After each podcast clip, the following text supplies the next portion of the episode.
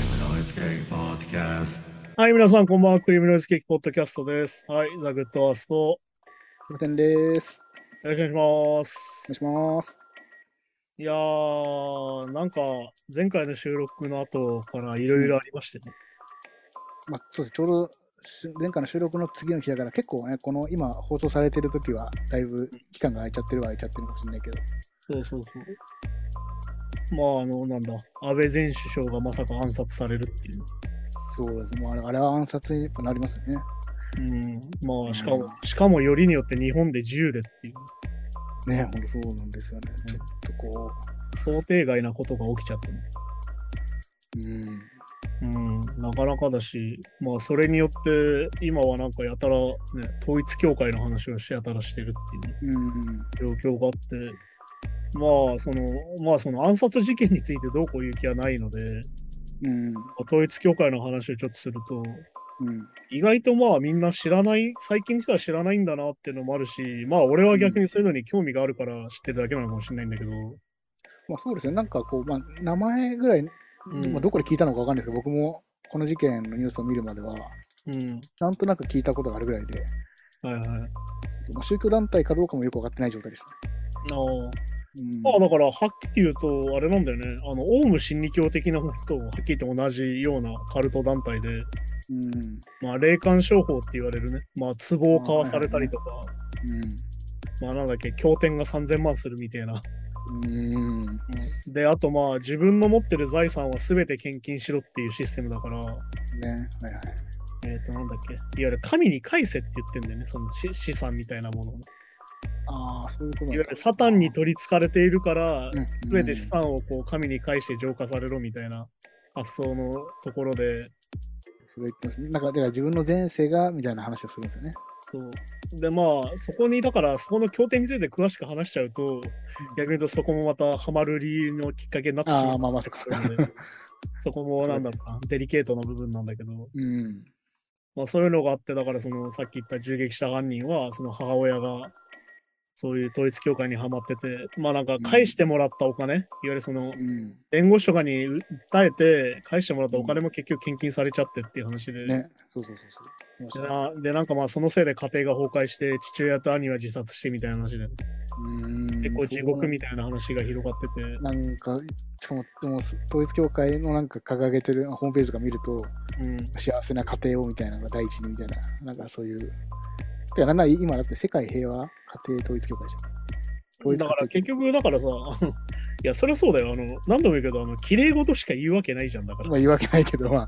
そうだけどね。そこのツッコミはもう実は機能してなくてさ、まあまあ、そうそう。それはあの詐欺師がいい人だって話と一緒で、うん。まあそうね。うん、だから要は、そこによって洗脳して、そこが正しいこととしてるわけだから、俺たちはすでに洗脳されてない時点で、それはおかしいよねって思うけど、いわうん、いゆる洗脳されてる人たちからしたら、それがおかしいって思えない状況を作られるってことが怖いわけで、まあ、ですよだからまあ、内側から本当に分かんないんでしょうね。そのうん、だからまあ、その発想の時点で、実は俺たちは洗脳されてないってことだし、でも逆に言うと、洗脳されるとそれすら分かんなくなるっていう、いわゆるその信仰とかの怖さみたいなのもあって、だから俺は逆に言うと、なんか信仰とかをなんか今の日本人は舐めすぎてる気もすげえしてて、うん。その信仰のもとによってこうやって人を殺す人がいたりとか、うんまあね。その壊れる過程があるってことはあるんだよってことを自覚しておかないと、うんなんか下手に宗教をこういじるなとは言わないけど、なんかそういうものを内包してるんだよっていう事実は知っておいた方がいいんじゃないかなとは思うんだけど。そうだから、信仰の自由と洗脳はまた、ね、別物に考えないといけないってことですね。うん、そうだかそらのこを一ま緒あ、にそ使うそそとそこ、まあ、そのどこどこがきその線引きが難しいですけど。まあだから信仰っていうのは基本的に救いのためにあって、洗脳は別に救いのためにはないので、うん、まあまあ、そううんか。なるほど。そういうのはやっぱじ、 でもそれもそれはさ、人によるからさ、それが救いになってるのか、洗脳になってるのかっていうのは本人しかわからないし、そして本人はその洗脳されてる時には多分気づいてないから、だか続いてないですね。うんらそこはいわゆる個人個人で判断するしかないんだけどさ。そうだからまあその政治家と宗教の癒着みたいな話をすると、まあ、別にその、なんだろうなその安倍晋三がどうとかそういう話ではなくてはいやっぱりそのブラジルとかアメリカとかの話を最近してたけどさ、ドキュメンタリーの方で。うんはいはいやっぱりそのね、大きな評伝として、いわゆるその票の当てとしてさ、組織用の、うんキリスト教右派ってのが出てくるわけじゃん。まあね、そうですね。で、アメリカで言ったらその最近の人工中絶禁止みたいなのは完全にキリスト教右派向けのうん。政策だし、そのボルソナーロの時に言ってた、家族を守るためにこの経済はダメなんだみたいな話もキリスト教右派的思想なわけよ。まあまあ、そうかそうか。要は結局要は宗教の教義に沿ったことを言うように政治家がなるってことなんだよね。うんうん。で話してた時に先週とか話してたその選挙のさ公約を見た時にうんなんでこんなに同性婚と夫婦別姓ダメなんだよと思ってるわけよ。いや、そうですね。確かに確かに。もう反対する理由がね、明確な理由があんま、まあ、そのホームページ見てもあんまり書いてないし。別にいいじゃんと選べるわけだから選択制だったりするわけ。ってなった時に出てくるのがさっき言った統一教会だったりするわけですよ。うん。統一教会っていうのは完全なる家父長制で、てかなんなら合同結婚式に関しては相手を選べない結婚にさせられるっていう女性がね。うん、だ本当昔ながらの、いわゆるその家族の作り方じゃないけど、家族の形態みたいな。うんいわゆるだから家父長制の延長でさらにそれが強固だっていうイメージだよね。あっていう風にやってる団体と癒着してたら、それは同性婚はダメだし、うん、夫婦別姓もそれは許さんよなってなることによって、これで俺は逆に言うと合点がいったわけよ。うん、まあでもその統一教会とか、その最近の日本会議って言われる人たちもそうなんだけど、いわゆるその日本の家父長制を強化しようみたいな団体がすごいこう自民党の中には入ってて、うん、まあそういうのが強くなってくるのは結局何度も言うように投票率が低くてさ、うん、やっぱ組織票が強くなってくるから、っていうか、はっきり言って、まあ、公明党だってそうだけど、んやっぱ宗教の人たちっていうのは、やっぱ決まった人数いて、決まった人数全員投票するから、いまあそうですね。うん、わゆるその票数が確定するわけよ、票読みみたいな時に。はいはいはい。でなる時に、やっぱり安定するから、やっぱり宗教団体と仲良くしちゃったりするんだけど、うん、こうなった時に、でもやっぱカルトなわけで、統一教会、統一教会っていう団体自体はね。うん、さっき言ったオウム真理教みたいなもんだから、まあまあ言ってます。そこと仲良くしちゃうってことは、はっきり言ってさっきの犯人みたいな逆恨み的なもの、いわゆるその統一教会に家族を壊された人たちからすれば、恨みの矛先が自民党の人たちに行くっていうのは、それは当然可能性としてあるわけで、まあまあね、確かに。だからなるべくしてなったとは思わないけど、やっぱりその逆に言うと、今まで築いてきた社会、この自民党がここ30年築いてきた社会だよね、うん、がそうさせてるってことは確実だとは思うんだよね、やっぱり。その賃金が上がらない30年っていうのと一緒に、うん、やっぱりそのさっき言った組織票が強くなるから、そ宗教団体と仲良くしとこうぜみたいな状態がずっと続いててさ。うん、で、さっき言った宗教、なんだろう、政教分離みたいなところを甘く考えて、うんえ、それっていいのつながってってところを突っ込まなかったマスコミの問題でもあるし、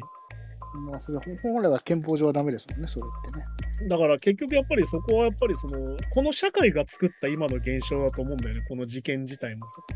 うん、さっき言った、まあよく言う、俺がよく言う弱者に厳しい社会だったりとか、はいはいはい。うん、いわゆるそのひどい目に遭った人たちに対してお前らの自己責任だろって言っちゃうような社会がやっぱりこういう今の状態を生んでるとは思うからやうん、っぱそうなった時にやっぱりね今やっぱりこうなってんのは社会のせいだとはやっぱ俺は思うのでねそうですね。だから、まあ、みんな行動とかにはまだ起こしてないだけで、うん同じような気持ちでう恨んでたり不満を持ってる人ってたくさんいるってことですよね。うん、だと思うからねだからまあこれで一番問題なのはこれは愉快犯を呼ばないってことが一番大事なことでねああ、なるほど。これを真似する人たちが出てきちゃうともっと大変なことになっちゃうからそしてやっぱテロはいけないことではあるのか、うんまあね、でもでも確かに、その愉快犯の話で言うと、あ結構拳銃ってあ自分でも作れちゃうんだって、僕もこれで知ったみたいなもんなので、このニュースで。うんまあだから爆弾だって銃だって自分で作ろうと思って技術があれば作れるわけで、そうそうそうそう。それは何でも、あの、何の機械でもそうで、まあだから逆に言うと、前も話したその、ものがブラックボックス化してて今さ、携帯とかパソコンがどういう仕組みで動いてるのか分かんない人がいっぱいいる中で、仕組みが分かる人は作れるわけよ、一から。パソコンだってそうだよ。うでん、それはもう銃だろうが何だろうが言えるわけです。まあそうですね。確かうん、っていうふうには言えるから、そこに関してはもう、なんかな、まあだからこの社会がこの、この何十年かで育ててきたものがここに出てきちゃってんじゃないかな、そして一番グロテスクな形でって気はしてるに。よ。うん。うんまあ、そうで、すねまあ、ね、それに合わせて、まあ、土日っていうか日曜日が選挙があったんだけど、はいはまあ、なんだろうな、俺の予想通りというか、ある意味。いまあ結構ね、まああのこまあ、この放送以外でも結構その、まあ、雑談みたいな感じで僕ら話しゃべってますけど、結構その、アルさんが言う、まあ、あ最悪こっちの方向に行くかもしれないよねみたいなのになんかなってる感じが。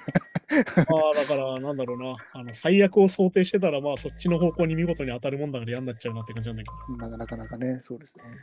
まあ、その、改憲勢力3分の2っていうのを達成してしまいましたしね。まあそうね。そううんだからもう、あれはもうだから、で今後3年変わらないってことは、3年以内に結構やってくるとは思うよね。その、ががっつり向かいますよね、多分。うん。まあ、だから、これで結構また問題なのが、さっきの元総理の話でさ、うん。あの人はすげえ会見したかった人だけど、今の岸田がどれぐらい会見したいのかっていうのもあるし、まあ確かにそう。そういわゆるその。の、さっき言ったその、なんだろうな、いわゆるこう、日本を取り戻す的なことを言ってた人がいなくなったわけだから、うん。それがじゃあその求心力がどうなっていくのかなっていうのは次回の自民党の人事異動で多分わかるんだけど、うん。あの改造内閣でね、はいはい。あの安倍晋三の弟かなんかが今体調悪くてさ、国務大臣かなんかだっけ国防省かはいはい国防大臣かなんかやってて体調が悪くて、なんか今も会見を座ってしかできないような状況らしいから、うん。この人を外すって話もあって、あと、まああれだよね、自民党党内でいうと高市早苗が政調会長やってて、あー高市早苗は完全に安倍チルドレンの急先鋒みたいな人だから、うん。なるほど。この2人を外すってことに逆になれば、逆に言うとその安倍派的な、うん。安倍晋三チルドレン的な人たちの力は確実に弱まるから、まあなるほど。そうすると、だから別に無理に会見しなくていいんじゃねえかみたいな感じになるんじゃねえかなって気もしないでもないんだけど。でもこれはあくまで希望的観測で、うん。うん、これを名か名目に、まあだからどんどんやっていくかなっていう気もするから、逆に言うとね、勝っちゃったから、うん。勝ってるうちにややっちゃおうぜってなる可能性もあるから。あともうそれこそ、まあなんだろうね、その、その応援してる団体とかはやっぱり、まあ、正直今回の安倍さんのね、死を受けて、安倍さんの悲願を叶えてくださいよみたいな声は多分、増したりとかもね、してるでしょうし。まあだからその悲願とか弔い合戦っていうのが本当にどれだけ最悪な言い方なのかってことだから、うんまあまあ完全に死の政治利用だからそれは、うん、まあそうそうそう、そうなんですけどね。だからそういうことを言い出すのがどれだけグロテスクかって話だしでも本当にこれはやっぱり考えていかなきゃいけない社会問題だと思うよこれは単純にその暗殺事件っていうただの一つの殺人事件っていうよりはうん。いろんなものが積み重なってきた結果がこれであってうん、まあ確かに、そしてやっぱ、り人命を軽んじてきた社会だったよなってやっぱ思うんだよねう人の命を軽んじてきた社会が最終的にこういう目に遭ってるっていううん。うん。だから本当に思うのは、なんか、日本が安全な国じゃなくなったとか、今回の事件で言う人に関しては、うんいや、悪いけど、いろんなところで人が死んでるし、うん。そしていろんなところで見捨てられて死んでる人がいるし、ね、入管で外国人の人が本当にひどい目に遭わされて、ああ病気で亡くなったりしてるわけで、はいはいはい。そこっていうのは全部地続きのこの社会だから、だうん。から今回銃が使われたからなんかで日本が日本が安全じゃないとか、そういう話じゃないってことなんだよね。っていう話だからね、だからまあそこも本当に難しいところで、だからやっぱりこうやって社会が、すべてのことは社会に関係して、俺たちの政治生活っていうのは全部政治的だから、うん。うん、そこに繋がってくると思うしね、まあだから投票率的には前回は一応上回って52.1%っていう、なんかねうんまあこれでも低いんだけどさ、まあそうですね。うん、はっきり言って俺は7割いかないと俺は意味ないと思ってるから、そうだね。7割っていうのはでも、まあ年代で言うと60代が7割でやるっけうん、まあそうだね。うん、ぐらいっていで、うふうになってもて、うまあだから、うん上がったら良かったのかっていう段階はまた次のフェーズに移ったかなと思ってて、うん、とにかく選挙に行けとか言ってたら、なんかあの N 国党とか賛成党が座席あの議席を取っちゃう状況に今あるから。うん、うん、まあそうですね。ねまあ別に俺はなんだろうな。なんだ、あの、暴露系 YouTuber が国会でも暴露を連発できるとは俺は思ってないし、まあそうですね。だってお前は別に政治家の対してネタなんて何を持ってねえだろうと思うから。そうですね、政治、まあ、やっぱ芸能人とかね、そうミュージシャンとかそっち系ですもんね。バックのネタって話だね。そして、あの、何度も言うけど、詩人が公人になったから、今度君が暴露される側になるよって俺はすげえ思うから。うん。で、多分あの人は多分あれなんでしょう。最初から国会に行く気なんかなくて、このまま議員辞職して、うん。比例の繰り上げ当選で多分次の、なんだっけ、堀江貴文かなんかの、あれでしょあの、マネージャーかなあー秘書かなんかがはい受かるんでしょ多分。N 国党は多分。多分そうなんですかね。だからまあ、このこの選挙の票を集めるために、やっぱ、よね、こうてか、集めるためにしか動いてないもんね、この政党はね。基本的にまあ、。確かだって選挙に受かりゃいいと思ってるから、あんだけあれでしょなんかめちゃくちゃなこと言って、いろんな人気 YouTuber を応援に呼んでってやってるわけでしょ。に。まあ、確かにね、そうこれででも逆に言うとさ、応援してた人は全員考えてるしよね。僕たちはガーシーを応援しますとか言ってたわけじゃん。いや、ガーシー全然やらんやんっていうことだかうん。うん、まあね。ら。それに関してはちゃんと反省してほしい。まあお前ら完全に騙されてんじゃねえかよって話だから、そこに関しては。うん。まあだからね、あの、単純にその、なんだろうな、あの、比例の票とかを見ると、まあ維新が第一党になっちゃってたりとかする状況もあるし、はいはい。うん、あとまあ、令和の比例が減っててね、確か山本太郎の投票が3万票ぐらい減ってるから、あので、それがどこに行ったのかなと思うと、やっぱり参政党とかだと思うから、俺は。うん、なるほどね。まあだから、いわゆるその、前も話したその、既得権益打破みたいな、うん。今までの政治家じゃダメだから、新しいことをやろう、新しいやつに入れようって人たちの、うん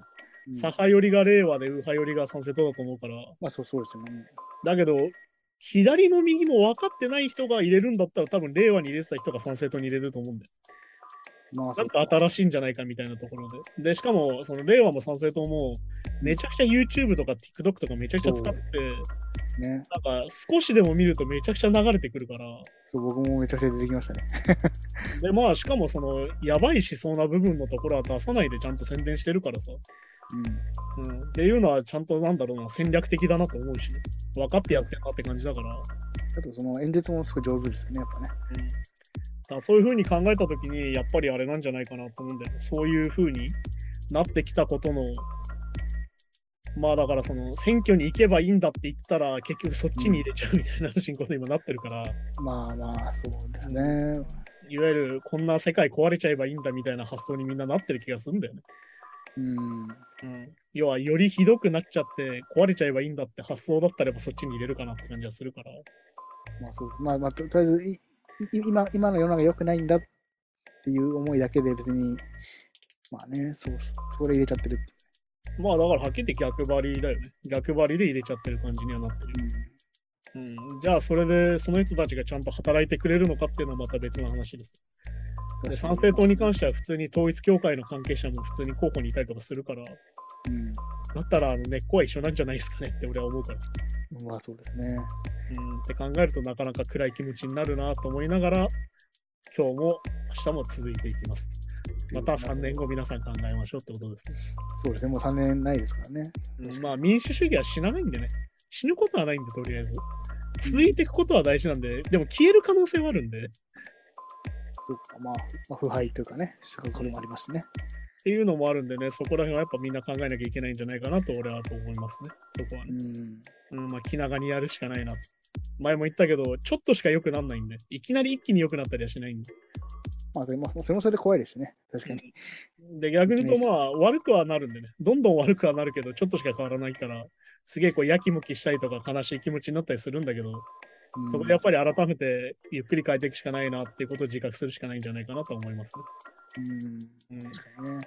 はい。じゃあそんな感じで今日も音楽ニュースを取り上げましょうね。暗くなっちゃうからね、やっぱね。まあ確かにそうですね。